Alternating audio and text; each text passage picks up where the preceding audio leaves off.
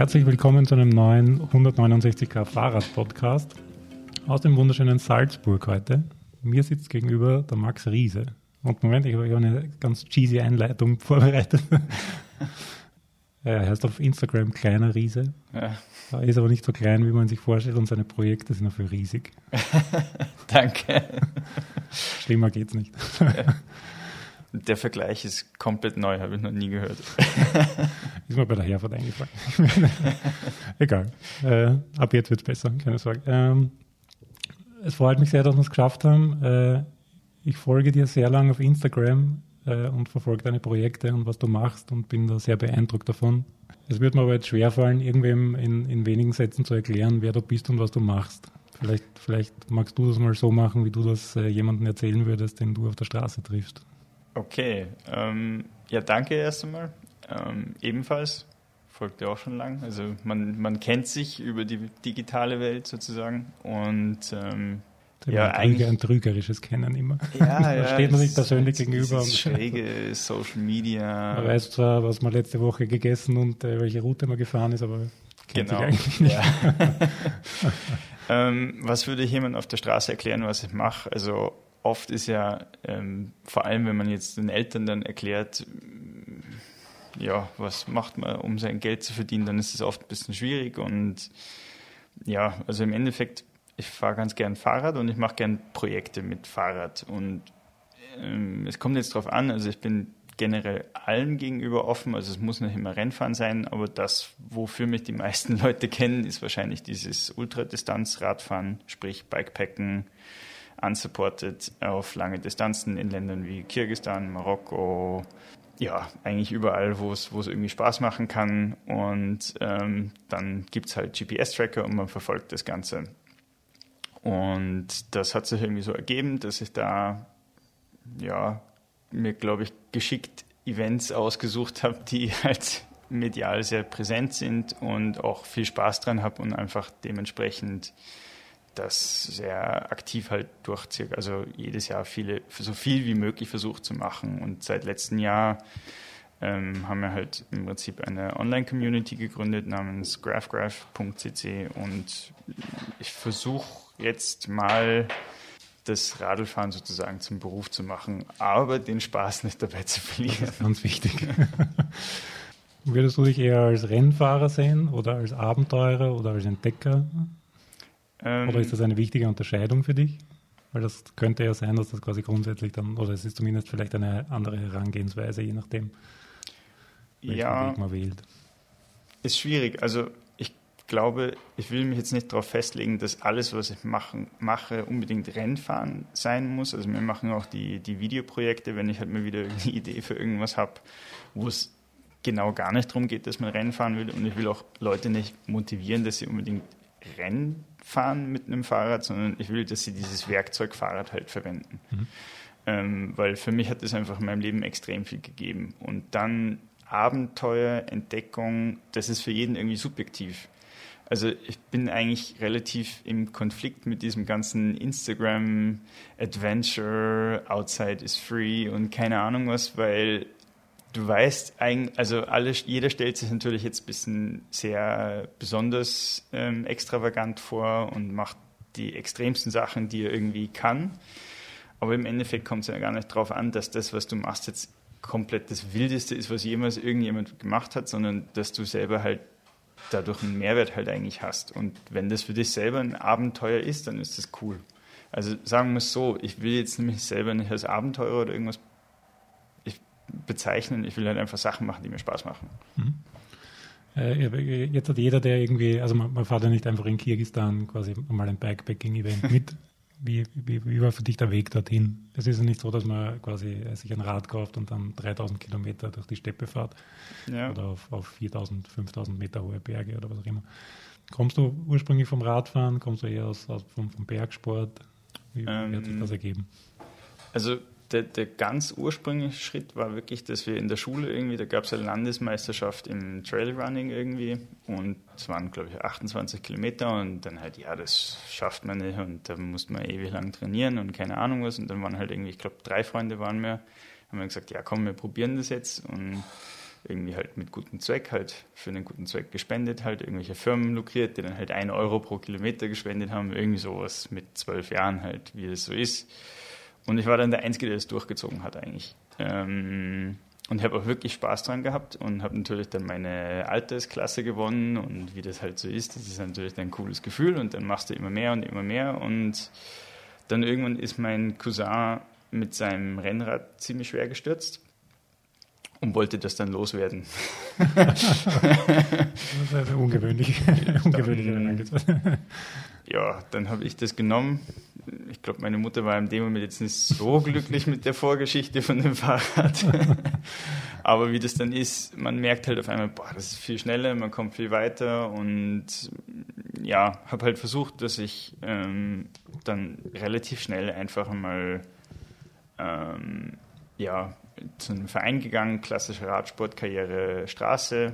Und das war aber aus verschiedenen Gründen nicht so wirklich meins. Also erstens habe ich relativ schw viele schwierige Verletzungen gehabt. Mhm.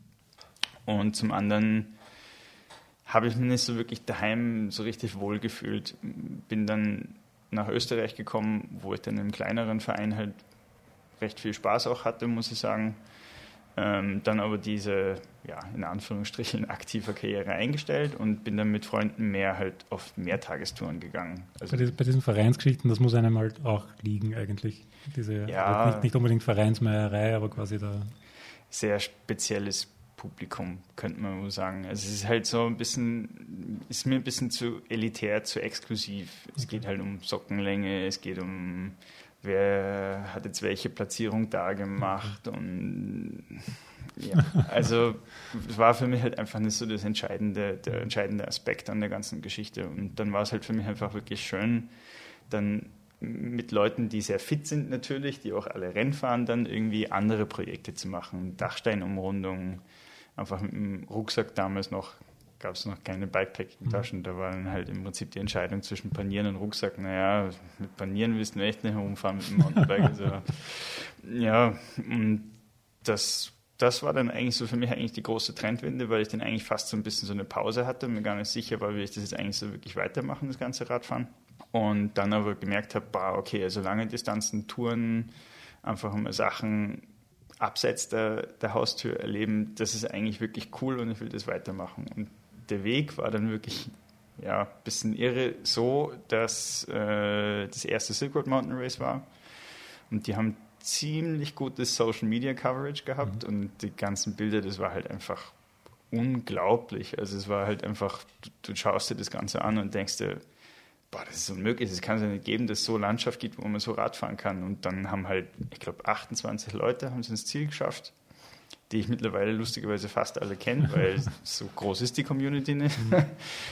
Und dann habe ich mir gesagt, okay, ich, ich will das machen und ich will schauen, ob ich das schaffen kann.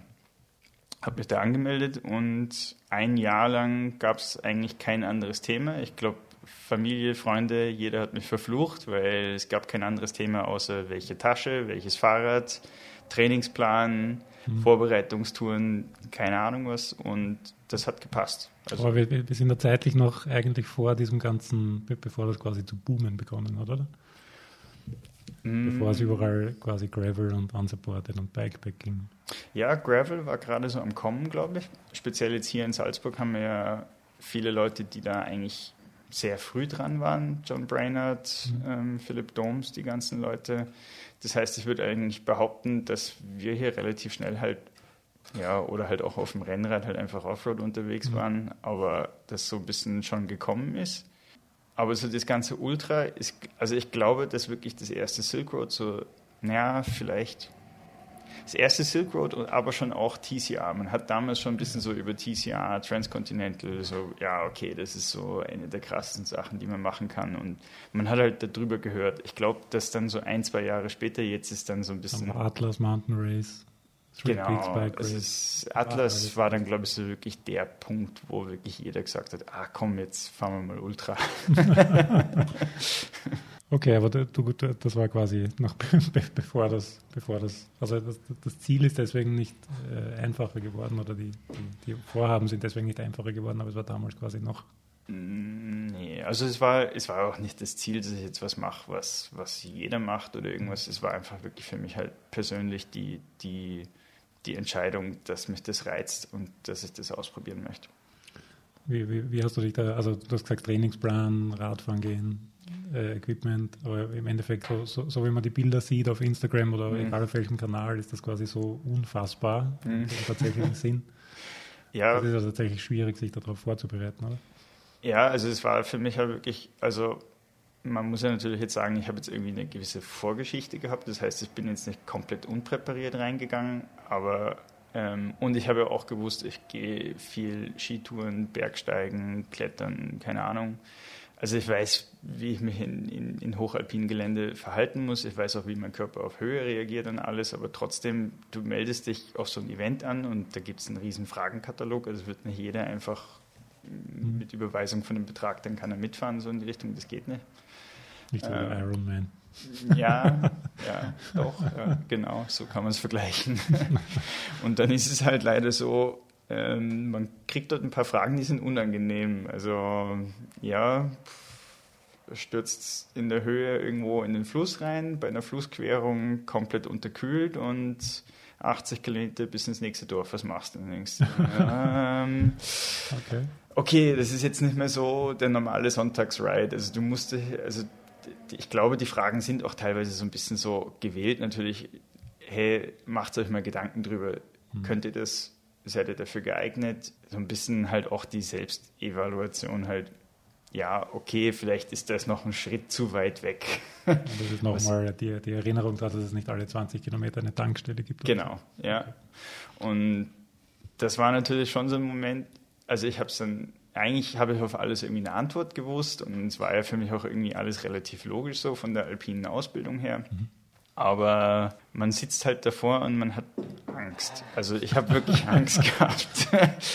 und dieser Moment halt äh, impliziert natürlich für mich, naja, okay, also ich kann jetzt nicht einfach mit meinen Larifari-Touren halt irgendwie einfach mal hinfahren und schauen, ob das funktioniert. Wenn ich das schaffen will, muss ich das strukturieren. Und das war halt für, also ja gut, ich bin halt schon immer ein bisschen strukturiert halt gewesen in meinem Training, aber bin in dem Jahr wirklich, glaube ich, zu unerhörter Fitness wieder aufgestiegen. wirklich halt vor der Arbeit, nach der Arbeit Trainingseinheiten, am Wochenende größere Sachen und nachts dann halt irgendwie recherchiert, was kann ich da noch irgendwie als Tasche oder Equipment, dann was ist nochmal leichter und ich glaube, dass das schon wirklich auch wichtig war. Also ich habe das schon wirklich auch gebraucht. Ähm, aber ja, also es war schon ein gewisser Moment von, von Angst und irgendwie Konst, konstruktive Angst. In ja, ja. Panische Angst ist schon echt schwierig tatsächlich. Das ist das vielleicht ein bisschen wichtig und seriös, das Thema. Und äh, es ist dann quasi auch so eingetreten, wie du dir das vorgestellt hast, oder war es dann doch nochmal anders? Ähm, Gibt es Dinge, auf die man sich einfach nicht vorbereiten kann?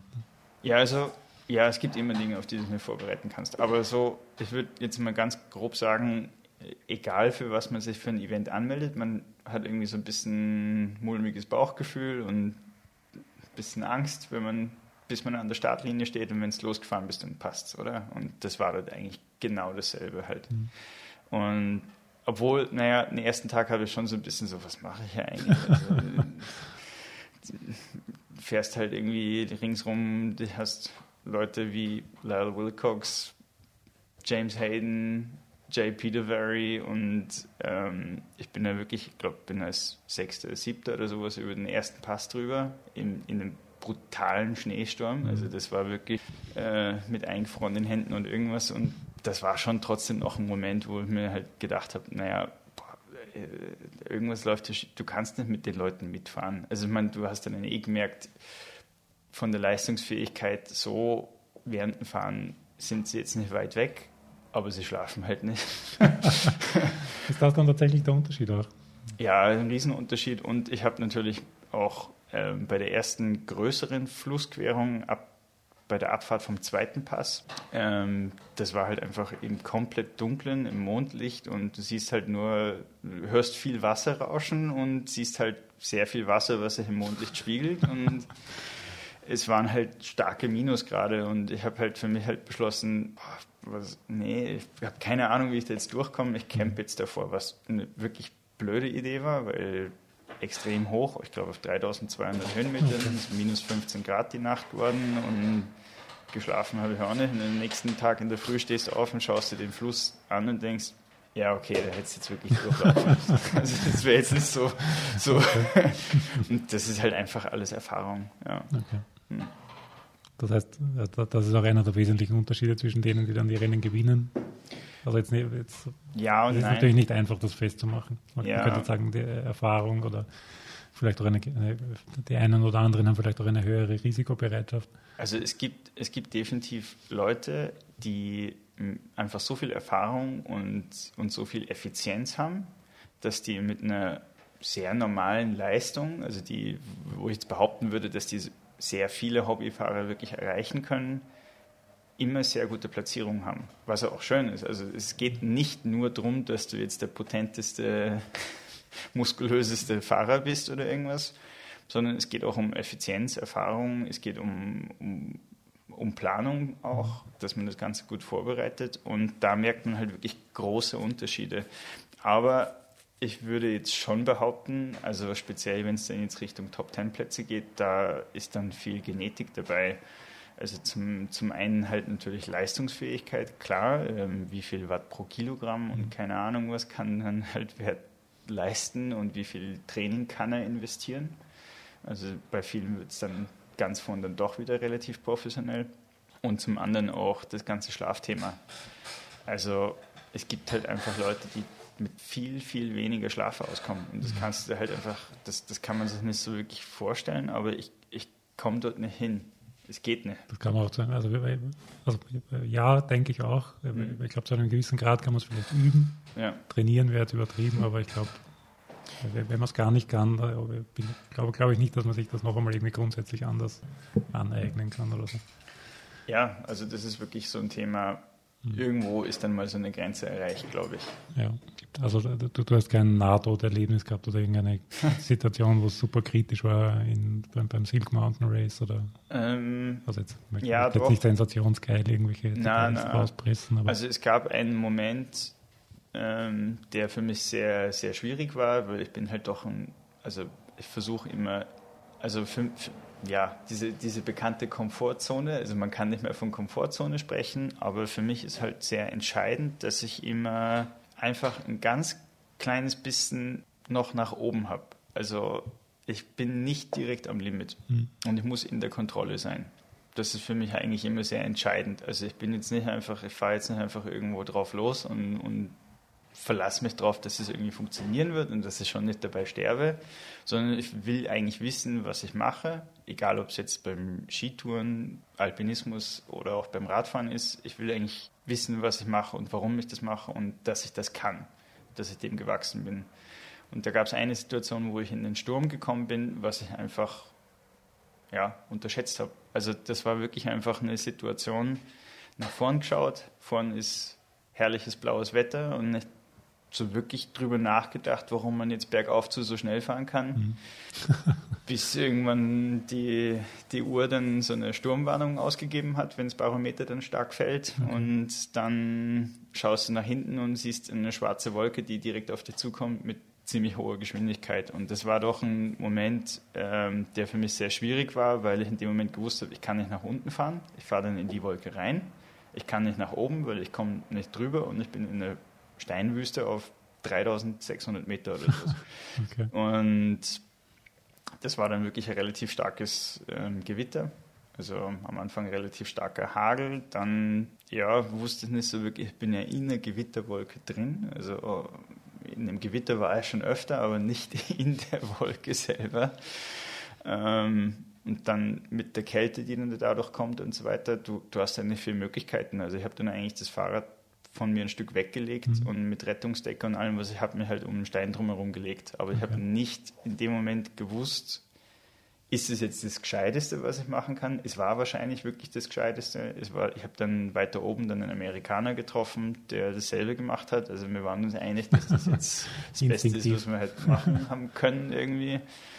Aber das war schon eine heftige ja, Erfahrung und halt auch vor allem mit dem Punkt, ähm, da ist dann so viel Schnee gefallen. Also wir haben dann bis deutlich in die Nacht gebraucht und wir haben einfach nicht auf 4000 Metern oder sowas oben schlafen können, auch mit den Wetterbedingungen. Also wir haben nach unten gemusst, waren aber komplett fertig. Und ich glaube, das war für mich schon dann auch ein großer Punkt, warum ich vielleicht dann doch nochmal Lebensmittelvergiftung bekommen habe, dass der Körper einfach schon geschwächt war von dieser ganzen Stresserfahrung.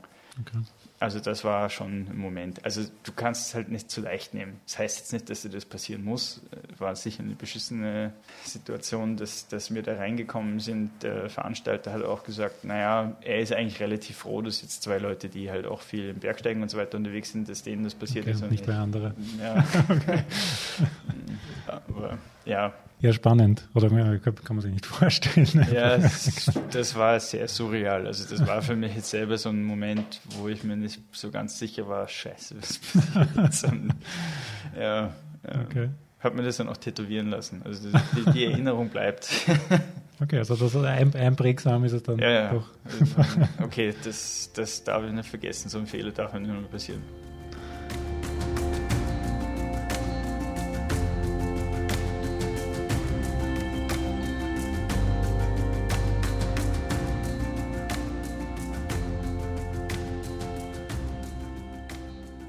Okay, dann äh, kommen, wir, kommen wir in Sphären, die irgendwie zumindest ansatzweise vielleicht vorstellbarer sind oder, oder bekannter. du, du, warst natürlich bei vielen anderen Events auch. Ich habe jetzt da zwei, drei aufgeschrieben, von denen ich es weiß. Mhm. Von ganz vielen weiß ich es wahrscheinlich nicht. Bohemian Border Bash ist, glaube ich, den meisten ein Begriff. Ja.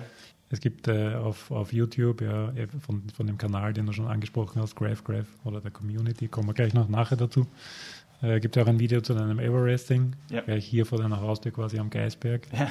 Äh, und ich habe noch ein, ich glaube, es war auch ein Video oder ein, einen Blogbeitrag zumindest über die Salzkammergut Trophy.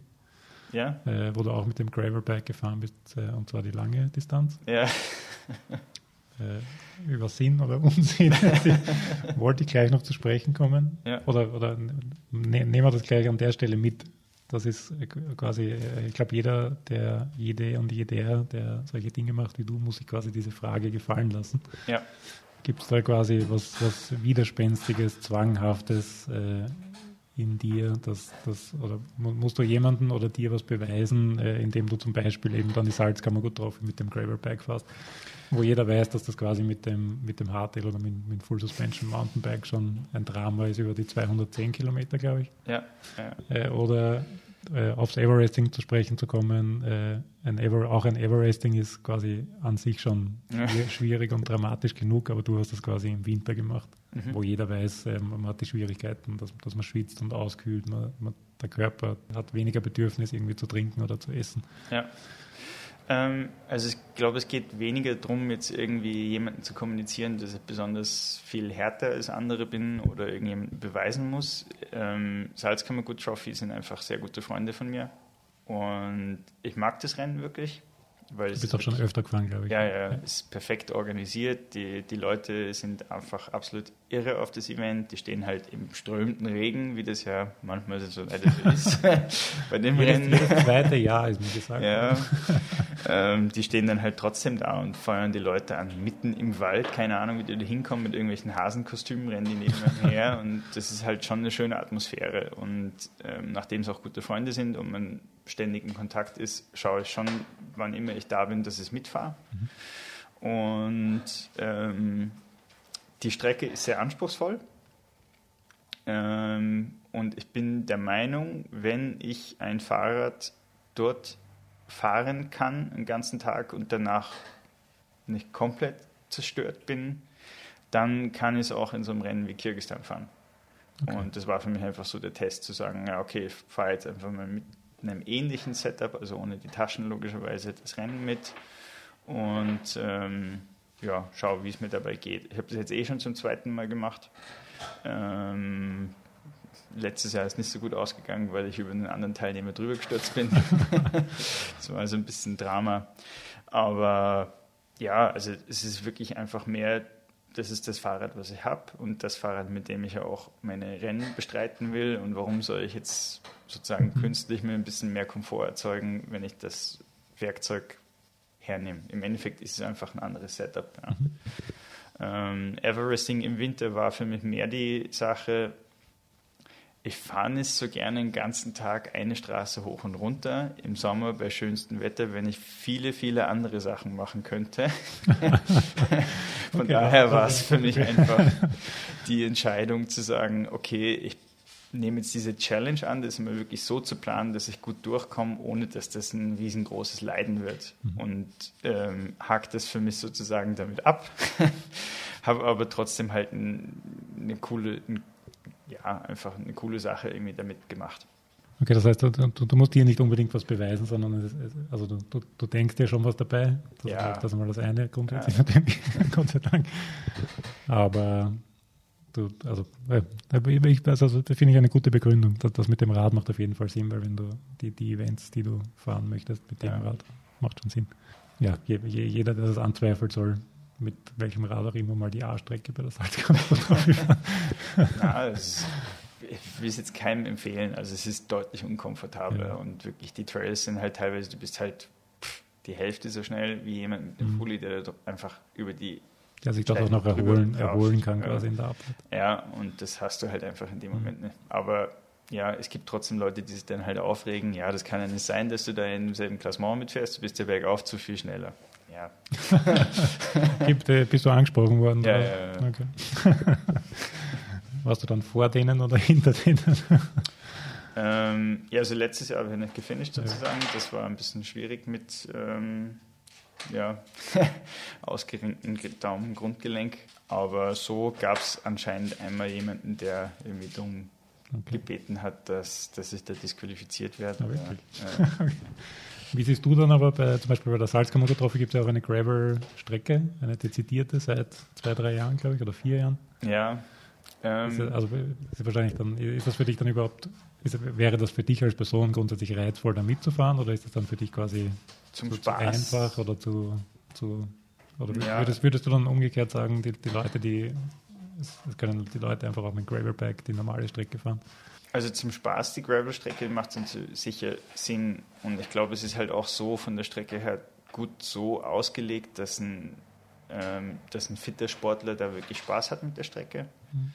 Ähm, für mich war es deswegen nicht reizvoll, weil es für mich nicht so wirklich in meinen Plan reingepasst hat, in die Events, die ich machen will und auch das Terrain, was ich mag, weil ich mag ja wirklich das, das ähm, ja, Trails mal ein bisschen härter sind, vielleicht manchmal ein bisschen an der Grenze zum Fahrbahn. Und ähm, das Gravel ist ja aber, also wir müssen uns jetzt nichts vormachen, das, was ich halt mit einem sogenannten Gravelbike oder Monster Gravelbike in meinem Fall wahrscheinlich eher mache, ist ja jetzt nicht so der normale Anwendungsfall. Also ich habe da eben einen Artikel vorbereitet, den muss ich jetzt irgendwann mal veröffentlichen über der, der Orbit 360-Mann, der, der Raphael, der kriegt ja immer so ganz nette Social Media Kommentare von wegen, ist das noch Gravel? Und ich glaube, der kann es nicht mehr hören so. ähm, es ist natürlich schwierig, ja. Wie gesagt, es ist halt als Werkzeug und du kannst fahren mit was immer du willst. Halt prinzipiell im Endeffekt ist entscheidend, wie der, der drauf sitzt, damit zurechtkommt und ob das jetzt dem Ganzen so wirklich geeignet ist für das, was du machen willst. Aber im Endeffekt ist deine eigene Entscheidung. Und ja, von daher, ich würde jetzt nicht empfehlen, nehmt jetzt auf einmal also das Gravelbike für die A-Strecke her. Das macht keinen Sinn. Du bist in Abfahrten deutlich langsamer, du hast viel mehr Erschütterung und Ermüdung durch diese ganzen Vibrationen. Aber ja, für mich ist es halt trotzdem reizvoll, halt ein bisschen an meine auch technischen Grenzen zu kommen, dass ich halt im Prinzip wirklich nochmal so den Reiz habe, okay, ich muss mich da jetzt überwinden, dass ich mit mehr Geschwindigkeit runterfahre, weil ja, du wirst noch schwierigere Sachen dieses Jahr erleben. Okay, aber das, ist ja quasi auch eine wichtige Message. Also ich weiß noch, in der, Fotografie gibt es quasi, es, das, es, gibt einen Fotografen, oder der hat diesen Trend geprägt, quasi der the best, the best camera is the one you got in your pocket, in dem Fall war das. Und das ist, glaube ich, um iPhone-Fotografie gegangen, aber die, die, die ja. Grundnachricht ja. war quasi, genau, nimm ja. einfach das, was du hast und mach, mach damit was, egal was du machst. Ja, es ist ja auch umgedreht, warum, wenn ich jetzt ein Hardtail habe, mit dem ich wirklich gern fahre und was für mich passt, warum muss ich mir jetzt mhm. unbedingt noch ein Gravelbike kaufen? Ja? Also wenn das das Tool ist, was für dich passt, dann ist doch okay.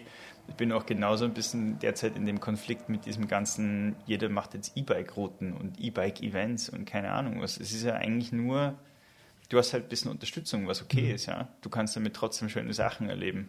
Also für, deswegen sage ich halt immer Werkzeug. Also es ist für ja, mich halt klar. halt irgendwie einfach so dieses. Ja, ich, bin da, ich bin da ein bisschen zu viel Opfer, weil ich habe, äh, ich war, also ich war in meiner Jugend mit einem Hardtail Mountainbiken mhm. und Hardtail heißt auch hart hart, also ohne Federgabel. Das habe ich mir damals nicht leisten können. Ja. Und dann war auch, wie, wie vor ein paar Jahren Gravel war, habe ich gedacht, ja, ich, ich brauche jetzt kein Mountainbike mehr und gehe in Gravelbike Mountainbiken. Und dann bin ich drauf gekommen, dass es da doch wieder irgendwelche Grenzen gibt. Nicht, nicht dass man es nicht fahren könnte, aber es quasi, ja, genau, da, da, da geht es wieder darum, glaube ich, was man am liebsten macht. Ob genau. man Spaß haben möchte oder wirklich ja. schnell sein möchte. Ja.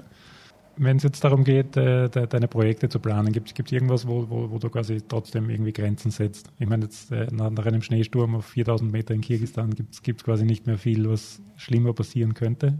Also den ähm. Teufel nicht an die Wand malen, aber äh, gibt es irgendwas, wo, wo, du sagst, nein, das ist einfach zu verrückt oder zu gefährlich oder zu. Gibt es solche Events überhaupt? Also ich stehe öfter ein bisschen Konflikt mit äh, Straßenevents, wenn sie, wenn ich mir nicht über die Organisation so wirklich sicher bin. Mhm ähm, will ich jetzt niemanden anschwärzen, aber es gab halt schon einige Events, wo es wirklich dann Probleme gab, auch mit Straßensicherheit, weil das Ding ist natürlich in den hohen Bergen unterwegs sein, ist eine Sache, wo du aber selber für dich verantwortlich bist.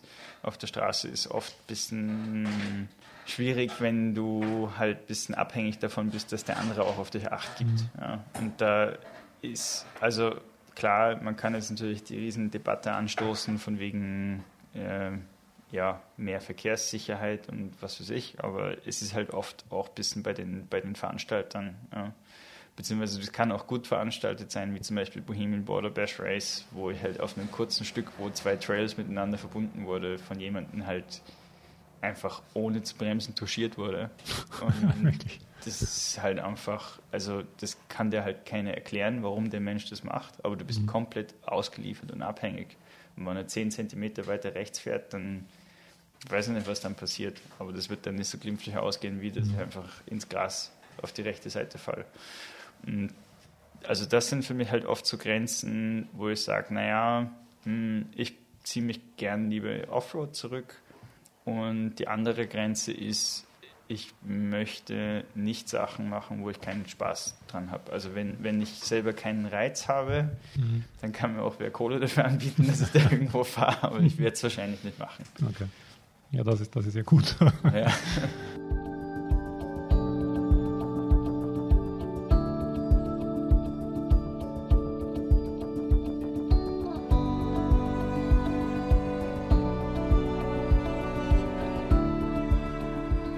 Jetzt bist du quasi, also ein, ein, ein, Pro, wenn man so will, bei den Dingen, die du machst. Äh, wenn jetzt irgendwer quasi schnuppern möchte, jetzt nicht unbedingt gleich das Silk Mountain Race, aber Backpacking, Gravel, Ultra-Events vielleicht? Hast du irgendwie Tipps oder irgendwelche äh, Hinweise, wo man da am besten, soll man, auf, soll man trotzdem auf der Straße beginnen? Soll man hm. sich im Winter auf der Rolle wegstrampeln und dann gleich irgendwie nee. in die Berge starten? Oder? Also ich glaube, ähm, der Untergrund etc., das ist jetzt erstmal alles ziemlich wurscht. Ich glaube, dass man selber Spaß an dem haben muss. Ähm, ohne das wird einfach die Motivation nicht da sein. Und ähm, ich bin immer ganz großer Fan von konkreten Zielen. ähm, also das muss jetzt nicht in die Richtung sein, ich will jetzt da unbedingt Vollgas auf Leistung oder sonst was fahren, aber man muss halt irgendein konkretes Ziel haben. Und das muss jetzt nicht sein, ich will jetzt Silk Road Mountain Race dieses Jahr fahren. Das, äh, ja, wenn, wenn das irgendwann in der Ferne, in fünf Jahren liegt das Ziel und es ist erreichbar, dann ist es cool, aber es muss immer was sein, was de deutlich erreichbar ist. Mhm. Das heißt, also wenn jemand jetzt beginnt, dann kann er auch mal sagen, ich möchte jetzt mal 100 Kilometer fahren. Und das ist auch vollkommen okay. Also ich glaube, es geht eher um das Ziel und dass man das macht, wo man, was man sich auch vorstellt. Also es macht ja jetzt keinen Sinn, dass ich sage, ich würde gerne mal ein Gravel-Rennen fahren und dann trainiere ich aber die ganze Zeit nur auf der Rolle und habe eigentlich überhaupt keinen Spaß dran. Also das, das kann nicht funktionieren, ja. Jetzt sind wir äh, fast schon im nächsten Block drinnen, wenn, wenn man so will. Äh, da, da, das ist eins, eins meiner Lieblingsthemen, so unfassbar oder so ungreifbar es immer auch ist, weil es ist immer so ein bisschen halb, halb philosophisch. Und Wandel der Radwelt, wie es da so steht, ist jetzt irgendwie ein bisschen zu, zu hochtrabend.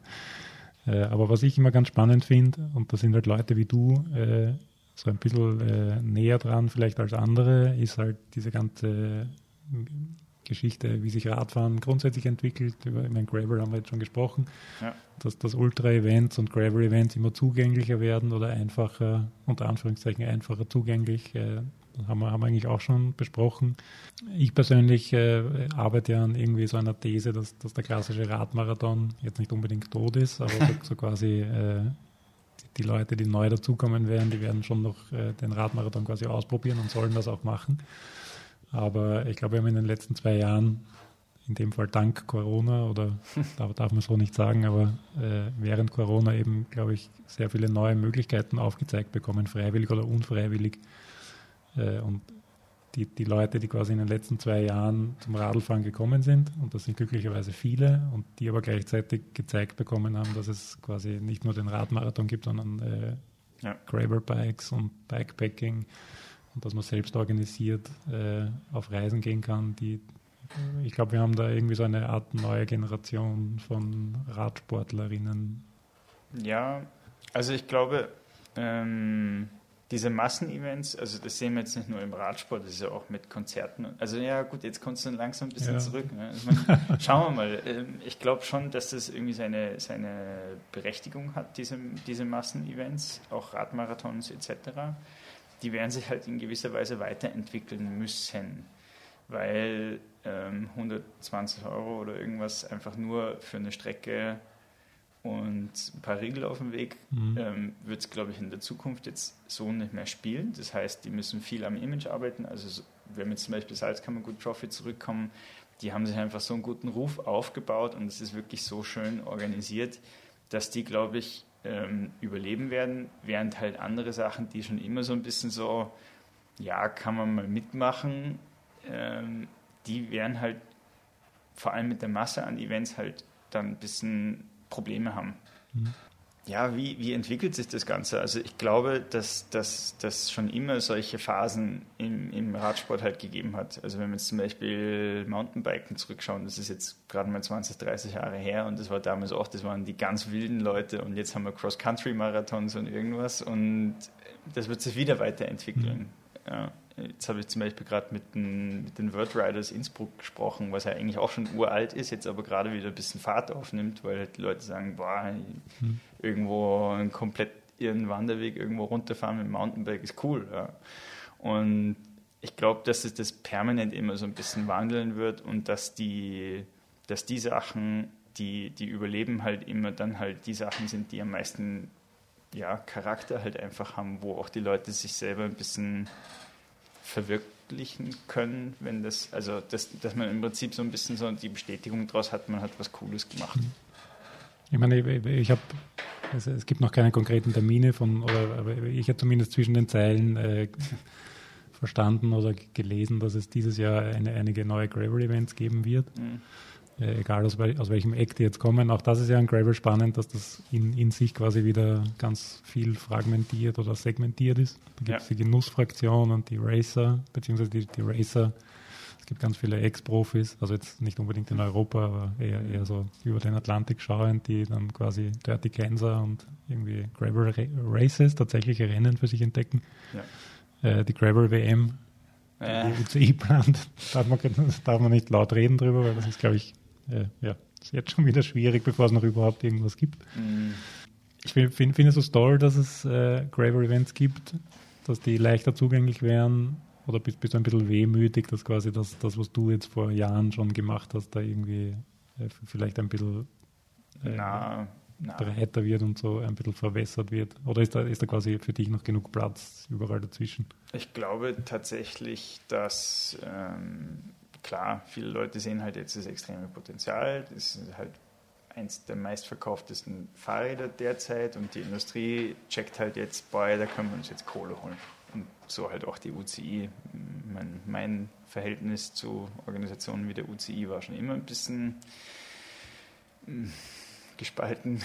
Ja, da geht es um Sockenlänge. Äh, zum Beispiel. Und ähm, keine Ahnung. Also ich glaube halt, dass sich das derzeit so ein bisschen in, in zwei Richtungen aufteilt. Aber das war schon immer so bei jedem neuen Trend, der im Fahrradfahren irgendwie gekommen ist. Weil wir ja, also es werden halt teilweise Leute, ah, okay. ähm, es werden halt teilweise Leute eher in die Richtung gehen, dass sie, ja, dass, dass sie wirklich diese, diese leistungsbezogenen Events haben möchten sprich Gravel WM, Professionalisierung und so weiter. Und das ist auch okay. Wenn die das so möchten, dann, dann ähm, wird es dafür einen Markt geben, der, der auch irgendwie seine Berechtigung hat. Und ich glaube auf der anderen Seite, dass diese Nischen-Events halt tatsächlich ähm, auch überleben werden, weil es natürlich die Gruppe, die das jetzt schon so gemacht hat und die diese kleineren Events mit Charakter gemacht hat, die wollen das auch weitermachen. Und dadurch reguliert sich das so ein bisschen von selber und wir kriegen vielleicht wieder ein bisschen mehr Ruhe rein, dass es jetzt nicht 50.000 Gravel-Camps mhm. gibt, wo dann irgendwie jedes 400 Euro kostet und eigentlich kriege ich drei Tracks und das ja. war es dann eigentlich. Ja. Also ein bisschen einen Wildwuchs gibt es schon momentan. Ja, also es ist einfach, also ich, kannst ja mit vielen Leuten in der Industrie reden, sobald du irgendwie den Begriff Gravel Camps fallen lässt und sagen die, boah, ich kann das Wort nicht mehr hören und ich verstehe es halt irgendwie, ja. Also das ist jetzt langsam, das ist jetzt halt so ein Trendthema, du kannst halt relativ schnell mal ein Event ausverkaufen mit sowas. Wobei in Österreich da irgendwie dürfte noch Platz sein dafür. Also, also jetzt nicht, nicht dass Gravel ja. in Österreich noch nicht angekommen ist, aber genau, ja. zumindest im Osten Österreichs sehe ich zumindest da noch einiges an Potenzial. Ja, da sind wir ja auch, äh, wollen wir schon auch noch was machen. Na gut, aber dann, dann kommen wir gleich äh, zu Graph Graph. Erzähl mal kurz, was, was es ist und was, was du damit mittelfristig, langfristig machen willst.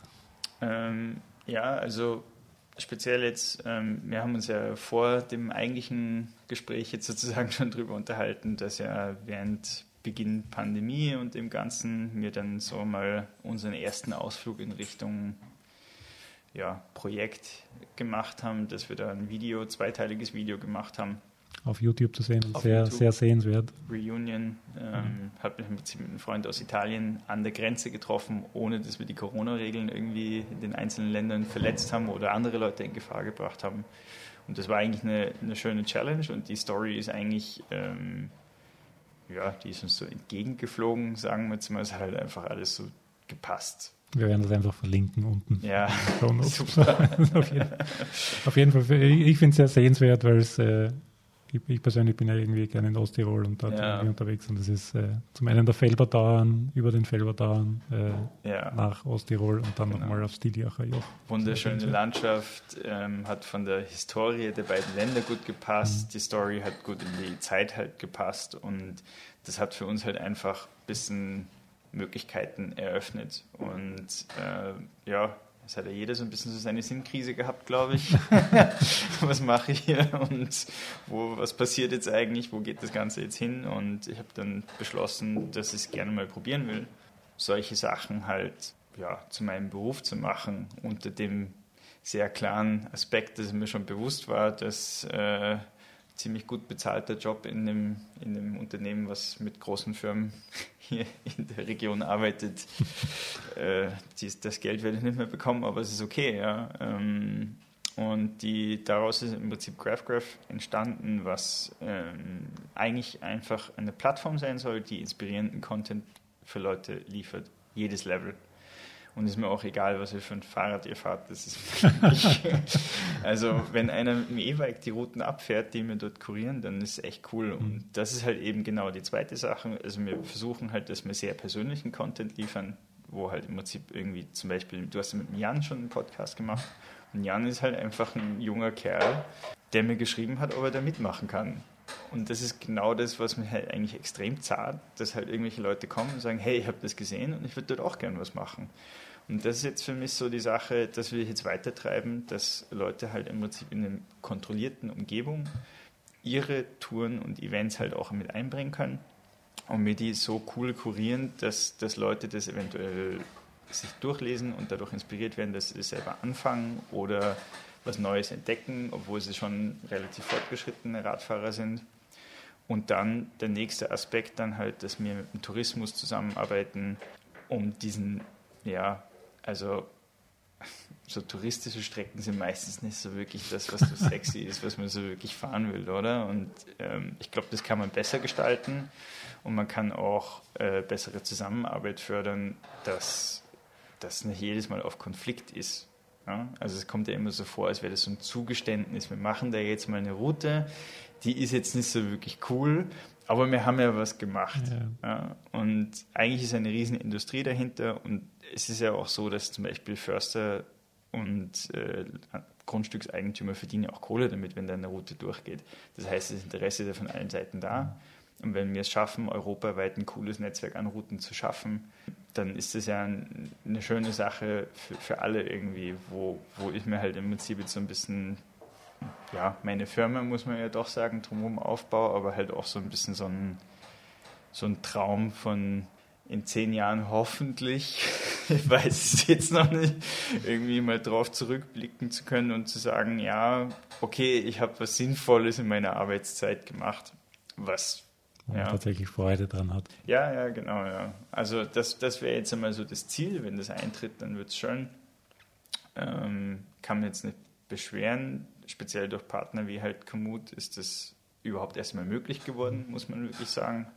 Ich glaube, das allein, allein, was ich während der Corona-Zeit jetzt quasi äh, bemerkt habe, wie, wie, wie dieser Shift von Leistung und Watt zu hin, hin zu äh, ja. wertvollen Kilometern. Voll. Und Voll. Ich, ich habe eine ja. Zeit lang Routen zur Verfügung gestellt zum Nachfahren. Ich ja. habe äh, mein Komoot-Profil verlinkt. Extrem. Äh, und da war so viel mehr Rückmeldung quasi auf, auf, auf diesen Kanälen als äh, auf irgendwelchen FDP-Werten oder irgendwelchen. Und das nicht, dass die jetzt so großartig wären, aber. Das ist ja auch gut so. Also ich meine, ich mache ja trotzdem noch mein strukturiertes Training und äh, wer, wer mir jetzt ein bisschen tiefer auf anderen Kanälen noch folgt, der wird halt irgendwo auch irgendwelche Trainings von mir finden, wo wo es halt nur darum geht, jetzt fahre ich zwei Minuten 360 hm. Watt und dann das und dann das. Man braucht ja trotzdem, für, für alle Dinge braucht man ja trotzdem eine gewisse Basis. Genau. Die, die Dinge ja. sollen im Sommer ja quasi Spaß machen. Ja, genau. Und, und das steht jetzt aber weniger im Vordergrund. Also es ist, äh, ist jetzt nicht so, so das Protzen mit Nummern, Zahlen und Ergebnissen, sondern es geht wirklich mehr ums Erlebnis und das ist ja auch cool. Also ich finde das eigentlich extrem cool und für mich halt eine große Chance halt.